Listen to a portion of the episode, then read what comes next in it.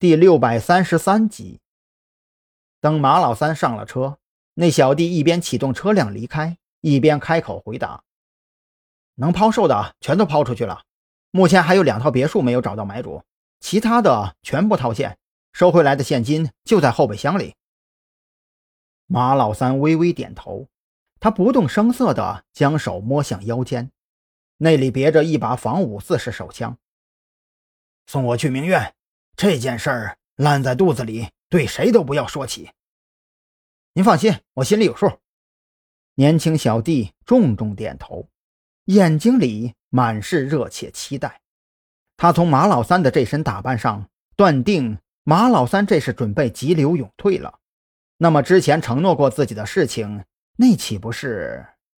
美滋滋的想着上位之后该干些什么，他毫无察觉，杀机。正在向他靠拢。和马老三一样，其他几位大鳄这会儿也都坐不住了。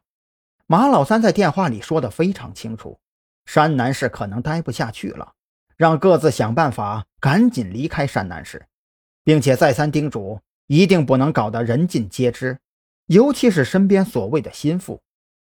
回想起马老三在山南市起起伏伏的大半辈子，这些个大鳄们。不约而同地感到黑云压城的紧迫感，他们没敢有任何迟疑，各自安顿好诸多琐事，就准备脚底抹油，赶紧开溜。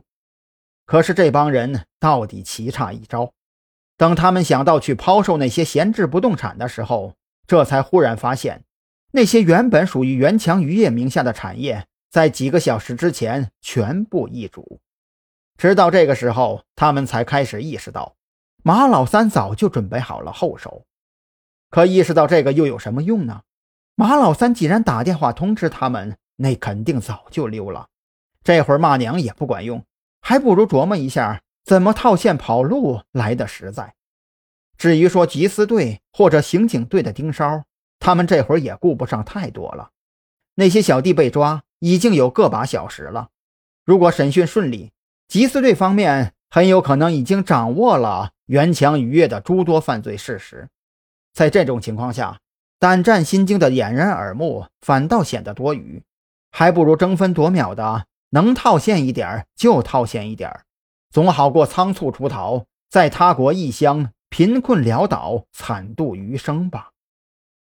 正如这些人所想，缉私队那边还真就已经有了些眉目，尤其是袁强渔业旗下那家旅游公司。借助潜艇便利，以载客观光为由，在临海和公海交汇处接过货轮上的走私物品，拖拽至近海，分散到元强渔业的各艘渔船。长期以来，光是这一条走私渠道的涉案金额就已经无法用准确数字来估算，更何况元强渔业实际上拥有不下八艘远洋货轮，那些货轮的运载能力可比潜艇强太多了。缉私队队长整理过那些被捕人员的供词之后，申请到对金鹏商务酒店的查封令。不过，这时已经过去了两个小时。等他们带着全副武装的特警赶到金鹏商务酒店之后，这才想起来一个很严重的失误。因为林队长的缘故，孔森所带领的刑警队警力全部退出了对走私案的调查，于是。原本由十几名刑警和三名缉私警协同监控的金鹏商务酒店，如今只剩下三名缉私警尚且坚守岗位。也就是说，警方对金鹏商务酒店的布控实际上完全没有任何意义了。